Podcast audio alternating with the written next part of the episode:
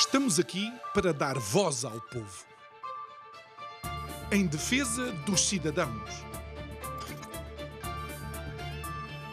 Pela dignidade humana. Todos temos deveres, mas também todos temos direitos. Será que existe justiça? Isto é o povo a falar.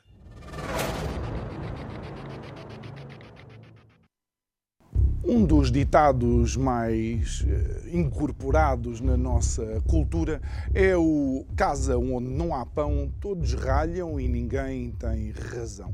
Infelizmente, ao longo das últimas décadas, em Portugal, isso torna-se cada vez mais uma realidade, com uma economia que está estagnada à vontade há mais de 20 anos. E quem quer que seja que me venha dizer que tivemos crescimento de meio por cento ao ano, devo-lhe dizer que em economia, meio por cento ao ano é estagnação, não é crescimento.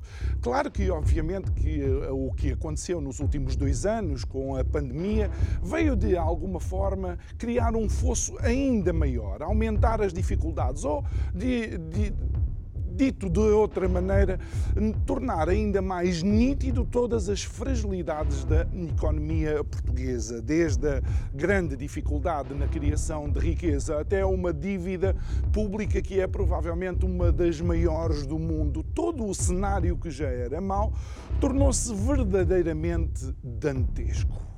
Há quem diga que a bazuca, o famoso Plano de Recuperação e Resiliência, ou PRR, escolha você qual o rótulo que lhe quer dar, vai ser a tábua de salvação da nossa economia. Mas há quem diga, a partir de Bruxelas, que não é bem assim. Boa noite. Meu nome é João Nuno Pinto e isto é o Povo a Falar. Estou consigo de segunda a sexta-feira, neste mesmo horário, numa emissão em simultâneo Curiacos TV e Rádio Vida 97.1. E o tema deste mês, damos início uh, uh, no dia de ontem com esta nova, quase uma pergunta, é. Obviamente que a resposta do PRR foi pensada no pós-pandemia, mas entretanto tivemos o início de uma guerra na Europa que fez com que, por exemplo, o preço da energia e dos combustíveis, a escassez alimentar, a quebra de cadeias de distribuição fosse uma realidade a qual nós, europeus, não estávamos de todo habituados. Com que isso trouxesse, de facto, um novo ponto de stress e de ruptura para o futuro económico do país. Deixe-me dizer uma coisa: não é só para o futuro, é para o presente. E aqueles que disseram, aqueles que atrasaram, por exemplo, a mexida nas taxas de juro, a própria União Europeia, o Banco Central Europeu, que previu não mexer nas taxas de juro, mas que se vê obrigado a fazê-lo, a pergunta que estamos a fazer é: e agora? E agora que o cenário que tínhamos pensado mudou completamente. E agora que as dificuldades que nós pensávamos ultrapassar com o PRR aumentaram com a guerra na Ucrânia. E agora que pensávamos que, obviamente, tínhamos com um governo de maioria absoluta alguma estabilidade, mas vemos que não vai haver nenhuma mudança de fundo no cenário económico em Portugal, o que é que nós podemos esperar? Olhe, eu não sei, mas aquilo que eu lhe posso dizer é que aquele ditado do início começa a ser extremamente preocupante, porque é uma realidade já em muitas casas em Portugal. Digo eu, que não percebo nada disto.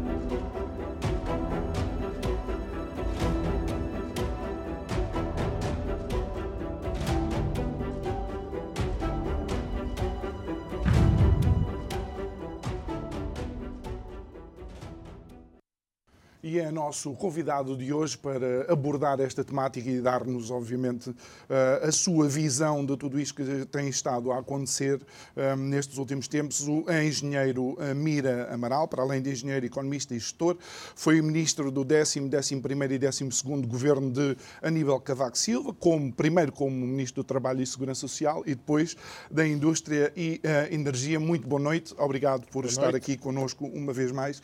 E, senhor engenheiro, a realidade é que os PRRs foram todos pensados na resposta pós-pandémica mas aquilo que está a afetar a economia atualmente, para além daquilo que foi, eh, um, digamos, o parar da economia durante a pandemia, uh, é também esta questão da guerra na, na Ucrânia. Porquê é que não conseguimos criar aqui um, um, cenário onde haja, de facto, alguma... Vá, algum músculo na resposta a estas, a estas situações e porquê é que a nossa economia, especialmente, está tão fragilizada, mesmo com o PRR? Então, boa noite a todos. Muito obrigado mais uma vez pelo convite para aqui estar convosco. Portanto, eu daria uma resposta eh, global e depois uma resposta portuguesa. Primeiro, é preciso ter consciência que quando veio a pandemia, os governos fecharam as economias em nome do, do, do bem público, que é a gestão do, da saúde pública, os governos fecharam a economia, as economias, mas ao mesmo tempo fecharam as economias, eh, puseram em causa o funcionamento das empresas e as respostas do lado da oferta e as cadeias de abastecimento nas, na economia mas ao mesmo tempo eles aguentaram o rendimento das pessoas que ficaram em casa com apoios governamentais, podiam não receber da empresa, mas recebiam do Estado. O que isso levou foi que, quando veio, quando veio o pós-Covid, o desconfinamento, a economia mundial confrontou-se com o seguinte: uma forte aumento da procura sobre, bem, sobre bens e serviços. Porquê? Porque as pessoas estavam em casa, pouparam mais, gastaram menos Exatamente. e tinham mais rendimento disponível. E, portanto, uma forte aumento da procura sobre bens e serviços, porque as pessoas tinham rendimento disponível, tinham poupança que acumularam hum. e, e que quiseram imediatamente verter em consumo, e por outro lado, uma deficiente oferta, porque as cadeias de abastecimento estavam estranguladas, não funcionavam, as empresas não tinham capacidade de resposta. Isto gerou aquela inflação que a gente já sentou hoje, que veio antes da guerra da Ucrânia. Uhum, Permite chamar exatamente. a atenção que este problema da inflação já vinha antes da guerra da Ucrânia. Mas mesmo em pleno confinamento já havia uma inflação, só que a gente não sentia como consumidores. Era chamada inflação dos ativos. O que é que aconteceu? As políticas monetárias que injetaram liquidez nas economias e que baixaram as taxas de juros criaram uma apetência para que os investidores eh, investissem em, em, ativos especulativos que davam um rendimento maior do que as taxas de juros normais. Na banca, as taxas de juros estavam eh, perto de zero ou negativos, não valia a pena fazer depósitos na banca, porque uhum. o juro era zero ou, ou, muito pequenino, e, portanto, os investidores, com o excesso de liquidez que os bancos centrais criaram, viraram-se para os mercados de capitais e compraram muitos ativos especulativos. Isto é o que se chama, em termos técnicos, o search for yield, a procura por um yield maior do que as taxas de juros davam. E, portanto, os, os, ativos estavam a ter valorizações espetaculares, era chamada inflação pelo lado dos ativos. Portanto, hum. antes do desconfinamento, já havia uma inflação devido ao excesso de liquidez que os bancos centrais tinham criado na economia, uhum. conjugado com taxas de juros muito baixas, em que as pessoas, os investidores, claro. procuraram comprar ativos, o preço dos ativos tinha disparado. Depois do desconfinamento é que veio, é que veio esta, este, este, esta poupança virada para os bens. E, portanto, aí foi uma inflação nos bens que nós consumimos e aí claro. daqui da lei, que é aquilo que o público sente aqui da lei, que veio a inflação no cabaz de compras, porque a gente comprava uhum. os bens e os preços aumentaram. Portanto, porque também há menos bens, ao haver menos bens disponíveis, o preço... não respondeu, as cadeias de abastecimento estavam fragilizadas, não responderam. Claro, porque as empresas, houve empresas que tiveram que despedir pessoas, agora, não, não criaram armazenamento é, é, é de produtos. É que a gente, a gente tomar a procura é instantâneo. Tomar a oferta, às vezes, não é, é instantâneo, verdade. leva tempo. É e, portanto, gerou-se aqui um excesso de procura sobre a oferta, logo, aqui, logo inflação. E depois da energia, exatamente na Europa, chamo-lhe a atenção que o aumento dos preços de energia já vinha antes da guerra da Ucrânia. Porquê? Porque a Europa e o, e o Biden na América também foi neste comprimento de onda, tiveram uma política totalmente irrealista, fundamentalista do ponto de vista climático, em que disseram hum. o seguinte: a gente proíbe investimentos nos energias fósseis, no carvão, no gás natural, no petróleo e nem quer sequer nucleares, a gente vai se safar só com energias renováveis intermitentes, com energia solar e com, e, e, e eólica. Com, e, e, com eólica. E, portanto, o que é que aconteceu?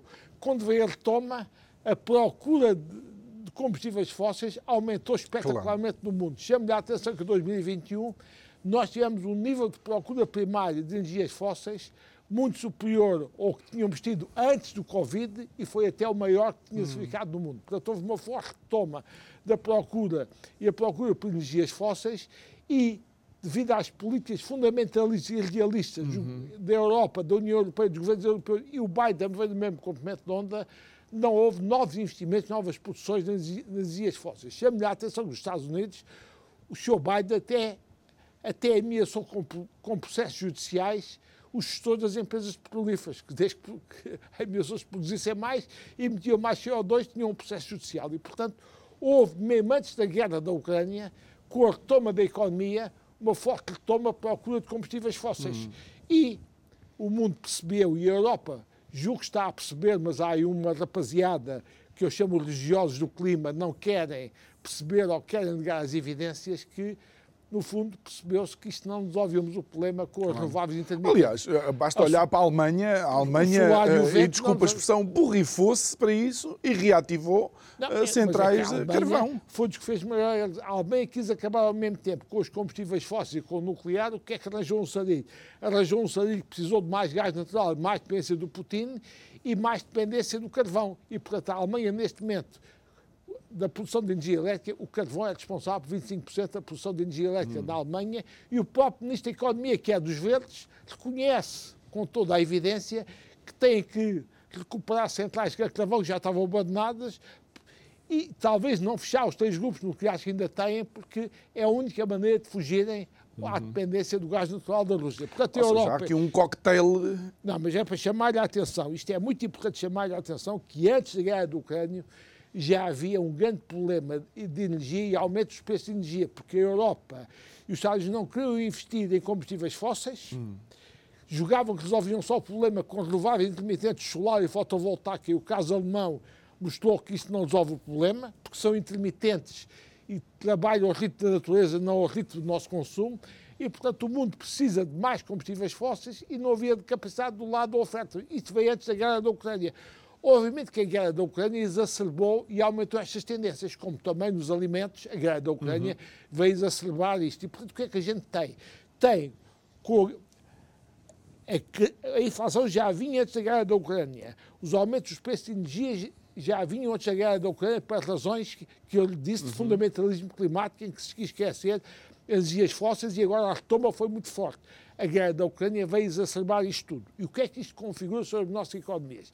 É aquilo que os economistas chamam um choque negativo do lado da oferta sobre as nossas economias. Portanto, o aumento dos preços destes produtos, energia, matérias-primas, hum. alimentos, commodities, faz um choque negativo sobre as nossas economias. A, a, oferta sobre a nossa economia diminui. Se a oferta sobre a nossa economia diminui, nós todos ficamos mais pobres o nosso poder de compra baixa e todos ficamos mais uhum. pobres. E, portanto, neste contexto, o que é que os governos podem e devem fazer? É dar uma resposta social aos mais necessitados, aqueles que estão mais carenciados, aqueles que mais sofrem com esse surto inflacionista. Um tipo que ganha 10 mil euros por mês, o seu poder de compra diminui, mas não é nada dramático, uhum. porque claro. ele mantém o essencial do poder aquisitivo sobre os bens essenciais.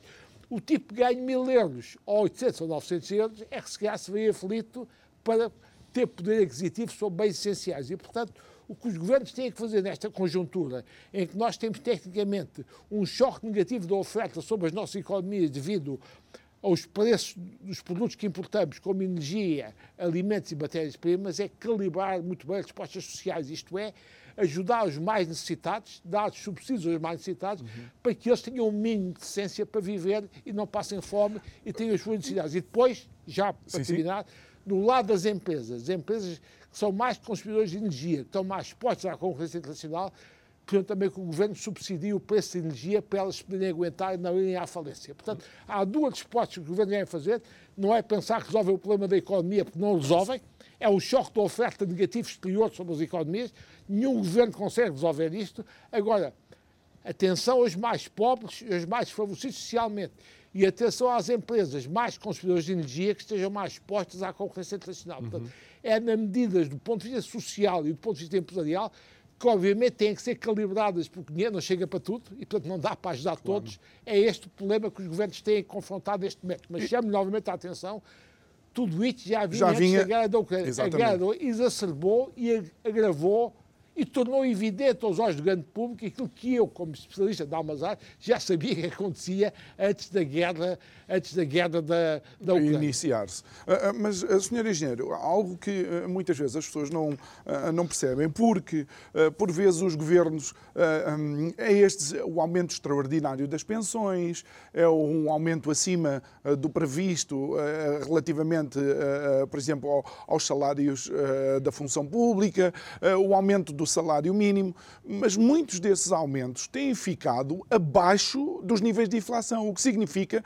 que a pessoa, apesar de estar a ser aumentada nos seus rendimentos, não tem mais poder de compra, antes pelo contrário, não é? É, é a vida. É, por uma razão muito simples. Se há um choque negativo da oferta sobre as nossas economias, significa que a nossa oferta sobre a nossa economia reduz e todos vamos ficar mais pobres. E, portanto, é totalmente idealista pensar que os governos conseguem ou autorizam aumentos de salários por forma a que esse aumento de salários reativem complete, eh, compensem o aumento ah, dos preços na inflação. Okay. Portanto, é totalmente irrealista. Aliás, o primeiro choque livro feito pelos árabes deu essa experiência nas economias ocidentais. Como nas economias ocidentais foi também um choque negativo da oferta, exatamente como está a acontecer, o que é que alguns vezes tentaram? Tentaram, em termos de salários, compensar o aumento dos preços da inflação. Uhum. Sabe o que é que se deu?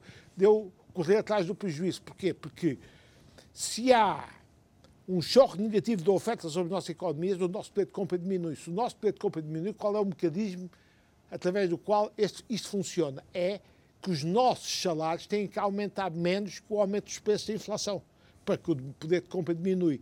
Quando os governos tentam, contra as leis da economia, aumentar salários por forma a compensar a inflação, gera um novo surto inflacionista. Nova, no novo round. Porque a procura. Os, os, o, o preço, os preços dos bens aumentam mais que os uhum. salários. Portanto, é errado, é irrealista, não conseguem que os nossos salários mantenham o poder de compra que tinham antes. Mas, mas... E então é nesse sentido, sim. Sim, peço sim, só para terminar, não, não.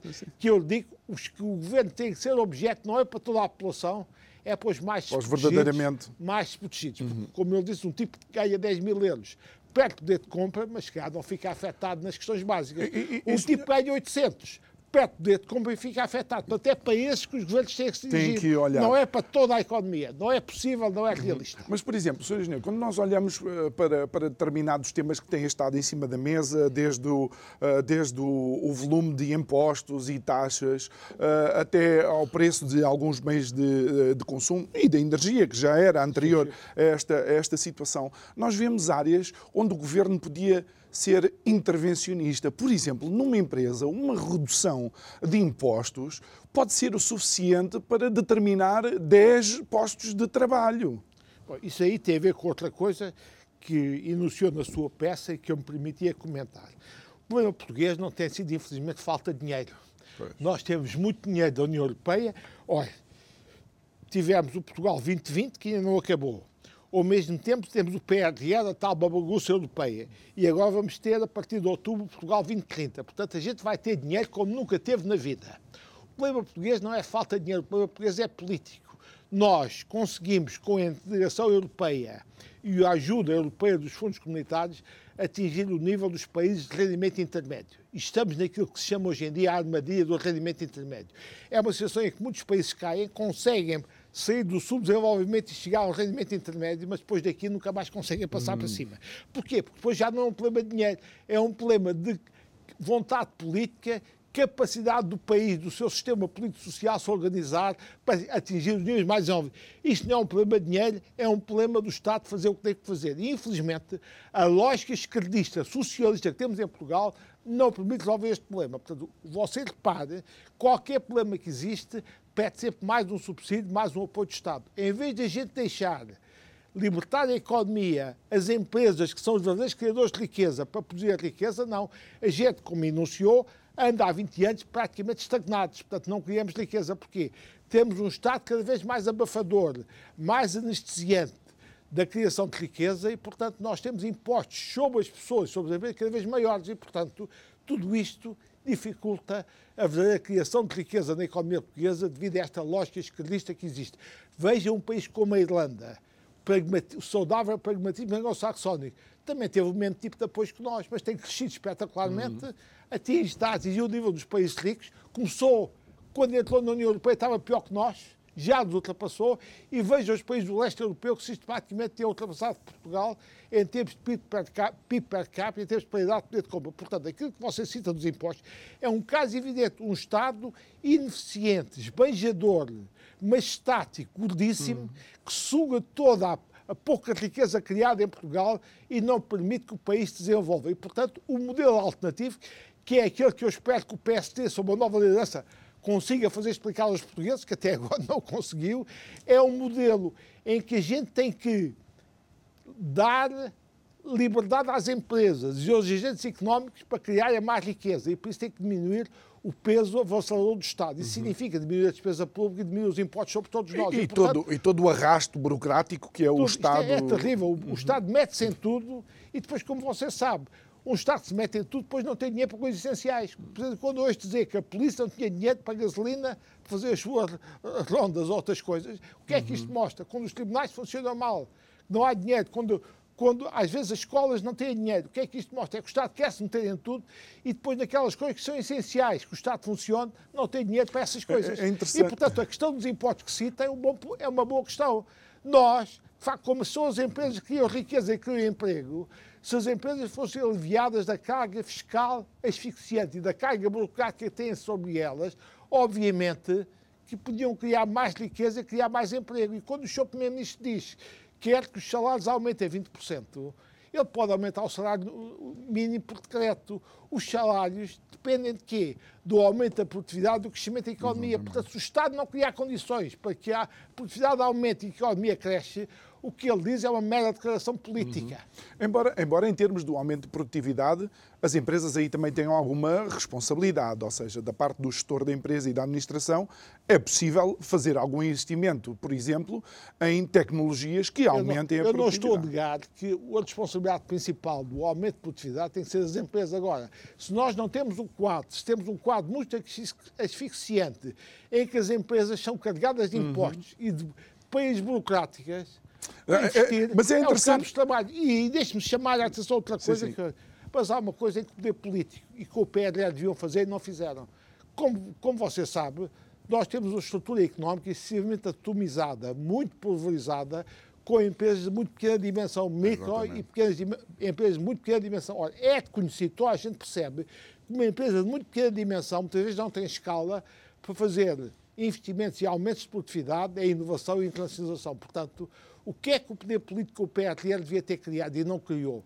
Poderosos sistemas de incentivos financeiros e fiscais para ajudar as maiores comprar as mais pequenas Exatamente. para estimular fusões de concentração. Atenção, estamos Era a falar de 90%, se calhar 90% do, do, do cenário industrial. Era uma responsabilidade do poder político perceber isto e atuar em conformidade, montando poderosos sistemas de incentivos fiscais uhum. e financeiros. E havia dinheiro do PRR para isso e não o utilizaram. Vão gastar 65% do dinheiro do PRR mais uma vez no Estado e não nas empresas privadas. Portanto, há aqui o enquadramento devia ser criado pelo poder político. Depois estão as empresas que fazem os investimentos, mas o enquadramento político é exatamente contrário a isso. E depois, não sei se já percebeu, isso nos fundos comunitários acontece.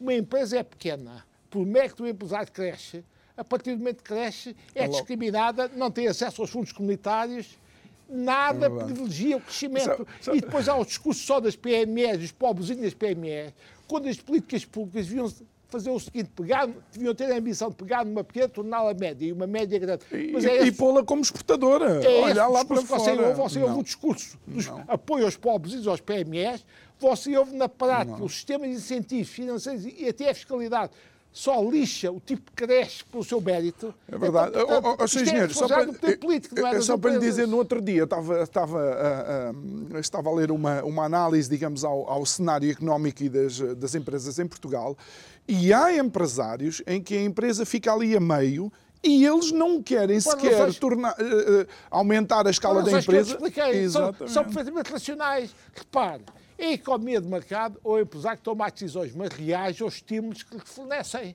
Como é racional, você também reage aos estímulos que lhe fornecem. Como é racional. Eu todos nós compete ao poder político criar um enquadramento dos estímulos adequados para que eles cresçam. O que é que se passa na prática? É exatamente o contrário. Quer dos apoios financeiros, quer dos, na fiscalidade, um tipo que está tramado. E depois você já reparou o que é que acontece nas empresas construtoras. Sabe o que é que muitos não querem fazer horas extraordinárias? porque aumenta o escalão e paga mais o balúrdio. paga ele e a empresa os custos sociais. Portanto, tudo isto está feito para que um tipo não cresça, não se desenvolva, não aumente o seu esforço. E, portanto, admite-se. Eh, algo, algo, algo, interessante que também vai de encontro àquilo que o, senhor engenheiro estava a dizer, no outro dia estava a ver também uma conferência sobre o potencial do, uh, do Porto de Sines, e então alguém falava sobre uh, a possibilidade do Porto de Sines ser utilizado como destino de gás natural liquefeito. Não, Transshipment. Exato. Mas, uma, mas ele conclui essa análise análise dizendo, mas infelizmente em Portugal há muito boas ideias e muito má execução. Acha que eu isto é uma das realidades eu que... Eu permito fazer um comentário. O Porto de Sines é uma infraestrutura que temos fabulosa, eh, mas, infelizmente, nós não estamos sozinhos no mundo. Você, para essas coisas, tem ali portos marroquinos e tem os portos europeus também que podem fazer o transshipment. Portanto, esta ideia do ministro Tomar parece descobrir o caminho marítimo para Sines, que, do transshipment, é uma ideia que já existe há muitos anos. Agora é preciso, porque a gente não está sozinho no mundo. Aquela tese do Primeiro-Ministro, nós temos sol, temos água, temos vento, tem os outros também não têm, somos nós sozinhos. Às vezes estes senhores dizem umas coisas, parece que nós somos os únicos privilegiados no mundo desta, desta dotação de fatores. Não é. Portanto, Sines tem essas potencialidades. Agora, ou montamos sistemas que funcionem. Exatamente. Outra coisa que repare, já parou que os portos espanhóis vão ter ligação, a ferrovia de bitola europeia para a ligação. Exatamente. Portanto, o sistema de transportes Olha, hoje... Algeciras é extraordinário portanto, ir ao Porto de Algeciras. O sistema de transportes hoje, como sistema, tem que ter uma gestão entre os modos de transporte. Portanto, a gente não pode pensar num porto sozinho, tem que pensar no porto em ligação com a autoestrada que vai ao porto uhum. e com a ferrovia. Uhum. Isto tem que ser já reparou que em Portugal esquecemos a bitola europeia, não fazemos nada e os espanhóis estão-se a ligar à Europa, a bitola claro. europeia. Portanto, claro. achar que a gente tem um porto que é fabuloso, e é, mas não cria as condições logísticas para ser competitivo, para ser, para ser competitivo com os portos espanhóis, ou mesmo com portos marroquinos, é um sonho de uma noite de verão destes senhores, mais um, infelizmente. Uhum.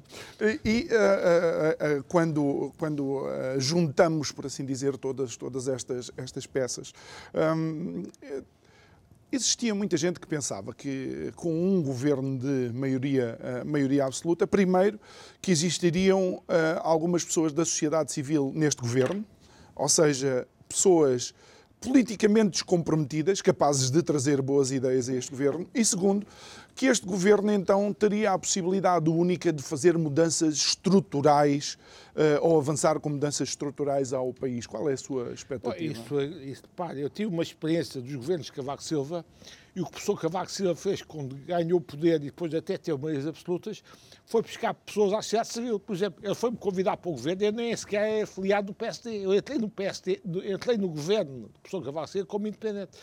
Tudo isso que se esperava deste governo não aconteceu. Mas agora, repare, e é uma coisa que as pessoas não têm consciência, é muito diferente ter maioria absoluta no início de governação ou ter maioria absoluta ao fim de seis anos, já viciados no esquema da geringonça como este governo tem. Portanto, eu nunca tive grandes expectativas que a maioria absoluta viesse dar um impulso decisivo ao governo. Porquê? Porque já sabia que, na lógica do Primeiro-Ministro António Costa e deste Partido Socialista, eles fogem das reformas estruturais como o diabo da cruz. É do seu código genético. Portanto, não era a maioria absoluta. A maioria absoluta é um instrumento. É um instrumento para um fim, não, não é um fim em si. Portanto, um governo já rotinado em gerir a conjuntura, sem grandes ambições de reformas estruturantes sobre a nossa economia, ao fim de seis anos, o que é que a BIA absoluta lhes ia dar? Ia dar uma fruição do poder mais descansada, sem que terem que se entender com o Bloco de Esquerda e o PC. Devo dizer que isso é positivo para o país e, portanto, para o PS ganhar, prefiro até que ganhe com a maioria absoluta do que ter, estar, ligado, estar condicionado com o Bloco e o PC. Bloco o PC. Agora, obviamente, isto é um inconveniente, é que já não tenha desculpas como tinham antes do Bloco e do PC. Por exemplo, eu lembro de ter ouvido o Primeiro-Ministro numa reunião com empresários em plena campanha eleitoral perto das legislativas, reconhecer, e aí até o louvo por isso, reconhecer que na administração pública tinha que ser dada uma atenção bastante particular aos quadros técnicos da administração pública. Estavam muito mal pagos, ao passo que os diferenciados tinham tido aumentos salariais uhum. por causa da geringonça e os técnicos superiores não tinham tido. Portanto, ele enunciava o tópico se me libertarem, se o povo português me libertar do condicionamento da esquerda do Bloco do PC, eu sequer tenho condições para ir atacar o problema das más condições de pagamento dos técnicos superiores. Mas isto enunciou o tema, mas já fez alguma coisa dada. Portanto, o que eu concluo é que a maioria lhes deu a maior fruição do poder, estão mais descansados porque não têm que discutir com o Bloco e o PC, mas em termos de reformas estruturais para o país não uhum. estão a fazer e, de facto, o Primeiro-Ministro foi muito redutor nas escolhas governativas que fez, não foi buscar as pessoas que enunciou. E isto que aconteceu agora entre o Primeiro-Ministro e o Ministro Pedro Nuno Santos, ao fim de três meses, uma maioria absoluta, como é que os senhores caem numa coisa destas? E num, num tema tão... É altamente preocupante para o país. Como, e, portanto, a minha tese é que, infelizmente, eu com a, a crise económica e social que aí vem, e com estas contradições, uhum. eu devo dizer que, sinceramente, nem sei se eles aguentam quatro anos, para começar. Mas eu esperava que uma maioria absoluta lhes desse as condições políticas para enfrentarem os problemas decisivos da economia portuguesa, decidirem esse problema, resolverem e, e ao fim de quatro anos a mostrar trabalho. Portanto, não é? Eu acreditava sinceramente que a maioria absoluta os ajudasse a governar, a fazer de forma estrutural, embora não tivesse votado deles, respeito os resultados eleitorais, pessoa democrata, uhum. esperava que eles, libertados do PC e do Bloco de Esquerda, em verdade, agora, o que eu chego à conclusão é que eles já estão demasiado, ao fim de seis anos, rotinados num ramo-ramo, numa ausência de reformas estruturais e, portanto, e deixe mencionar. Deixa só sim, acabar sim. de dizer esta, esta ideia. O que eu concluo é que uma Maria Absoluta, ao fim de seis anos, não é tão promissora como a Maria Absoluta quando começamos Logo no início. fresco, como foi a minha experiência hum. dos governos. É que eles nem ganharam as eleições. Convém relembrar que o PS foi governar sem ter tá ganho as eleições. Fez uma solução que é legítima Não estou a dizer que não. Eu aí devo dizer divides da direita dá sempre para atacar nesse aspecto. Eu aí, a solução é legítima constitucionalmente. Não, não, não, não digo que não. Só recordo que a maioria dos portugueses aí, não escolheu o PS e, e, também lhe devo dizer o seguinte, aquela para tese, governar. E também aí certamente vão desgostar à direita hum. e, e, e, os homens do Passos Coelho que também estão sempre nessa tese. Essa tese que o Passos Coelho ganhou as eleições é muito relativa, sabe porquê? Porque hum. quando se tem, faz uma coligação com o CDS é para ter maioria absoluta. Sim. Se não se tem maioria absoluta, falhou-se porque se não é para ter melhor pessoa, não, não vale a pena fazer coligação. Portanto, aquela tese que o Passos Coelho, que é muito hora que seja feita, eu acho que ele é mais realista que os seus seguidores. Os passistas são piores que ele, que estão sempre a queixar-se. Aqui dentro lei ganhámos as eleições. Não ganharam nada. Eles tiveram maioria relativa. E quando se faz uma coligação, é para ter maioria absoluta. Exatamente. Portanto, eles falharam a maioria absoluta. E o PS aí, oportunisticamente reconheço, mas aproveitou e fez com o PS. A proposta do PCP, um telefonemazito do Jerónimo a dizer ouça, a como é que é, o PS só não governa se não, se não quiser. Mas ouça, é? a gente não gosta, mas é legítimo continuar. Não, não, não digo Não, não vale não. a pena mas, continuar olha, nessa deixa, não vale a pena continuar nisso. Não, não, não, é só Agora, para lembrar. Vale a pena é chamar a atenção que estes senhores tinham agora a maioria absoluta e estão a desperdiçá-lo. Isto é preocupante porquê? Diga. Já agora, porque, porque pá, Conclua esta, que eu quero lhe perguntar. Esta maioria absoluta, para mim, é poder absoluto. Porquê? Porque não tem um Presidente da República que seja líder da oposição, como nós tivemos na segunda maioria absoluta de Cavaco Silva. O verdadeiro líder da oposição não era o engenheiro António Guterres, o meu amigo António Guterres, era o Presidente da República, o Dr. Mário Soares. Hum. Na altura tínhamos a comunicação social contra nós, diariamente o independente todas as semanas. O que é que estes senhores têm? Com o Paulo Portas, não é? Tem o Presidente da República que exige as suas funções constitucionais, não se torna líder da oposição, diz que se é para os partidos com toda a razão. O PSD até agora não existia, não fazia oposição, e a comunicação social, salvo as raras e honrosas exceções, estava alinhada com o governo. Portanto, neste caso, ao contrário do que o Dr. Costa disse sobre os governos de Cavaco Silva, estes senhores é que têm um poder absoluto derivado da maioria absoluta. Nós nunca tivemos poder absoluto. Tivemos o Presidente da República, Mário Soares, sempre uhum. atacados. Tivemos a empresas realmente independente contra nós. Estes senhores têm uma comunicação social simpática seja, com eles. Têm, Tinham até parte da direita agora, contra vocês. Tiveram é? até agora, também tínhamos, tiveram até agora um PSD que não existia politicamente como partido de oposição. Uhum e tinha um Presidente da República que não se arma em líder da oposição. Portanto, estes senhores é que têm a ameaça do poder absoluto. E, e tem um Presidente da República até bastante, bastante amigo. Mas faz as suas funções constitucionais aí. Deixe-me só, deixe só lançar aqui uma questão e depois gostava de saber também a sua leitura sobre o momento do, do PSD. E a questão que eu queria lançar era o seguinte, uma vez que António Costa está a falar do aumento das pensões, está a falar também nos aumentos para a função pública, Bruxelas já disse, atenção, que não é para baixar a guarda quanto aos mecanismos de uh, rigor orçamental. Isto quase que me parece aqui uma segunda vinda da Troika, já a avisar, atenção que isto não é uh, tomar decisões uh, ad hoc sem manter aqui alguma disciplina. Eu devo dizer, contrariamente ao que as pessoas pensam, que este ano o, o, o aumento da inflação até é favorável ao governo. Porquê? Porque você veja no IVA, você quando paga o IVA, paga pelo valor nominal da transação. Portanto, quanto maior forem os preços, quanto maior mais a receita nominal que o governo claro. saca. Porque, como se diz a economia, a receita está indexada ao PIB nominal, não ao PIB real. Portanto, e o IVA é, não. Acho que dá uma imagem muito simples. Quanto mais aumentam os preços, maior é o valor da transação nominal, mais gente paga de IVA. Portanto, este ano, isto é altamente favorável para o governo em termos de receitas fiscais, porque o aumento da inflação favorece o aumento do PIB nominal e logo maior receitas, receitas fiscais. Não tem grandes consequências em termos de despesa. Em 2023 o problema vai ser mais complicado. Porquê? Porque há uma série de apoios sociais, entre os quais pensões mais baixas, uhum. que estão indexadas ao índice de apoio social, o IAS. E, obviamente, que esse índice de apoio social vai ter que ser ajustado com os níveis de inflação. E, portanto, em 2023, o governo vai ter que pagar as despesas sociais mais que pagou este ano, justamente pelos mecanismos que você acabou de citar. Tem que haver aumentos de, de, pensões Sim. e de outros apoios sociais. Por outro lado, os juros da dívida pública vão começar a disparar e, hum. portanto, as novas emissões de dívida pública vão ser mais caras que o estoque médio, o custo do estoque médio de dívida que tínhamos logo. Mas a nossa vai ser comprada. Eu, acho que... No momento, deixe-me só acabar. Portanto, os juros da dívida pública em mercado ah, iriam, iriam aumentar. A esperança que temos, mais uma vez, é que o BCE crie aquele mecanismo antifragmentação que alivie o aumento dos juros da dívida pública a países altamente endividados como Portugal, Espanha, França, hum. Grécia e Itália.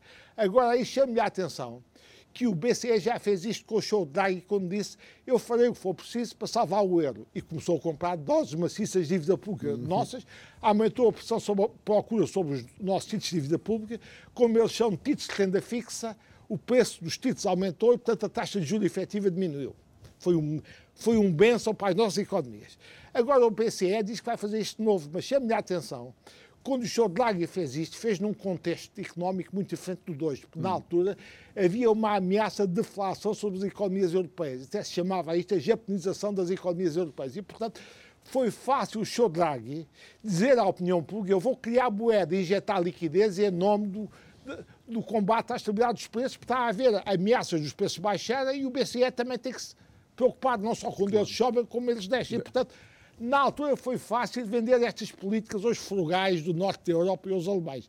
Neste contexto em que temos já inflações elevadas, não convence ninguém você dizer que vai criar moeda para comprar a dívida dos países mais alternativos como Portugal. Portanto, há essa intenção do BCE, mas chamo-lhe a atenção que o contexto económico e inflacionista uhum. que vivemos é muito mais difícil para medidas destas que foi, foi foi antigamente. Na altura com E veja, os frugais e a Alemanha também começaram a dizer que não gosta destas não, mas do... A Alemanha já viu os resultados da, da balança, da balança ontem. É altamente preocupante. O motor económico da Europa. Exato. Portanto, isto é para dizer que o contexto de inflação que temos hoje torna mais difícil ao BCE manter uma política de criação de moeda para comprar a dívida dos nossos países. E, portanto, vai tentar fazê-lo, mas devo dizer que vai ter forte reação dos países mais frugais claro. e, e, da própria Alemanha. E, portanto, para mim, haja ou não atuação do BCE, as nossas taxas de juros da dívida pública vão subir nos próximos anos. Mais ou menos consoante o BCE consiga, consiga amortecer este impacto e isso aí depende da correlação de forças no, no, no, no Conselho de Governadores Muito do BCE bem. entre os norte não endividado contra o sul altamente endividado. Agora, chame-lhe a atenção de uma coisa, é que reconheça que o BCE tem uma vida mais, muito mais difícil que o Banco Central americano, a Fed. Porquê? Porque o BCE, neste momento, confronta-se com uma série de economias altamente endividadas. Quando o BCE tem a Espanha e a França, cuja dívida pública ultrapassava os 100% do PIB, já não é só os casos clássicos, os suspeitos do costume, Itália, Grécia, Portugal, eram os velhos endividados. Exatamente. Você agora tem três grandes economias da zona euro, que é a Espanha, a França e a Itália, com dívidas públicas superiores a 100% do PIB. Portanto, você compreende, e eu sou o primeiro a perceber que o BCE queira criar um mecanismo anti-fragmentação, tentando manter a compra de títulos de dívida pública destes países para ajudar que as taxas de juros não disparem. Mas Agora, tem... disparam muito ou pouco, depende do que o BCE conseguir fazer disto. Mas chame-lhe a atenção, como expliquei, que o contexto em que o BCE é completamente... vai atuar não tem a mesma argumentação que teve no passado. E chame-lhe a atenção de uma coisa muito curiosa. Eu, uma vez, a dar uma aula no TEC sobre de economia para engenheiros, nos mestrados tinha alunos de vários países. E eu explicava que o BCE, devido às ameaças de deflação da zona, da, da, das economias europeias, ia criar moeda e injetar liquidez na economia para combater a deflação, e há um tipo que se levanta e disse que não concordava que o BCE não tinha mandado para aquilo. Eu meto-me em discussão com o jovem que teria 20 anos e depois perguntei, where are you from?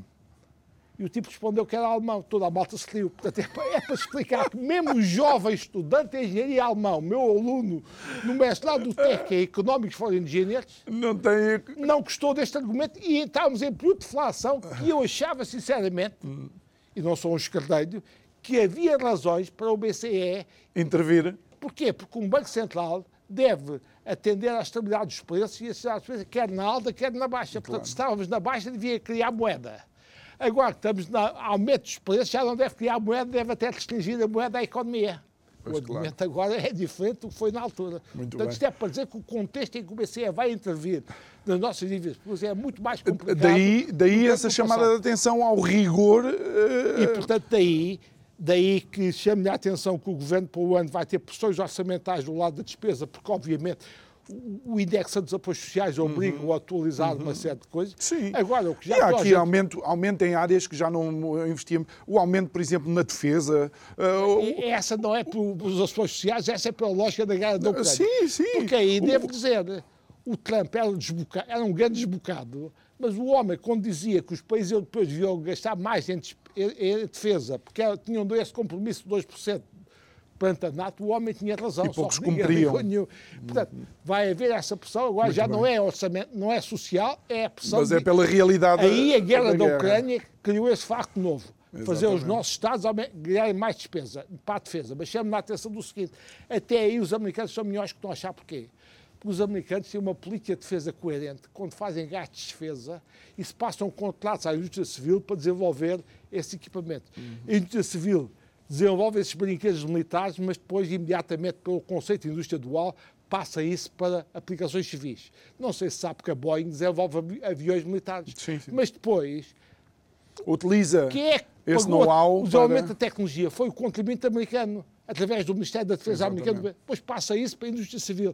E nós, na Europa, vamos gastar mais em despesa, mas não temos este mecanismo americano uhum. de utilizar esse gasto em despesa para desenvolver o lado da oferta e a nossa indústria. Portanto, nós tivemos nós qualquer vemos... coisa parecida com estes Typhoon, eh, foram uns, uns caças de há pouco tempo. Eu fiz uma coisa no meu tempo com o Ministro Figueiredo Lopes, Ministro da Defesa, fiz um despacho conjunto com os SEPs contrapartidas para tentar uhum. que a uhum. gente, quando gastava em defesa, apoiava as indústrias. Oh, senhor Engenheiro, nós eh, estamos a entrar já nos últimos minutos, sim, a sim. conversa voa uh, e o PSD está agora uh, numa nova fase. Mas uh, explique-me, porque eu olho para quem está sentado ao pé de, de Montenegro e vejo Luís Marques Mendes, vejo Rangel, vejo Moedas. Isto é de facto uma renovação ou é, eh, não quero dizer mais do mesmo, ou os mesmos, é alguém que já estava no partido e que agora tem a possibilidade de dar um novo rumo ou um rumo diferente ao PSD? Bom, eu devo dizer que eu acho que o Dr. Luís Montenegro é mais aguerrido politicamente que o Dr. Rui. O Dr. Rui para aquilo que eu disse aqui, até sou amigo pessoal dele, acho que é um homem sério, tem grande coisa para mas acho que não fez oposição política ao PS. É, é, a realidade triste e crua.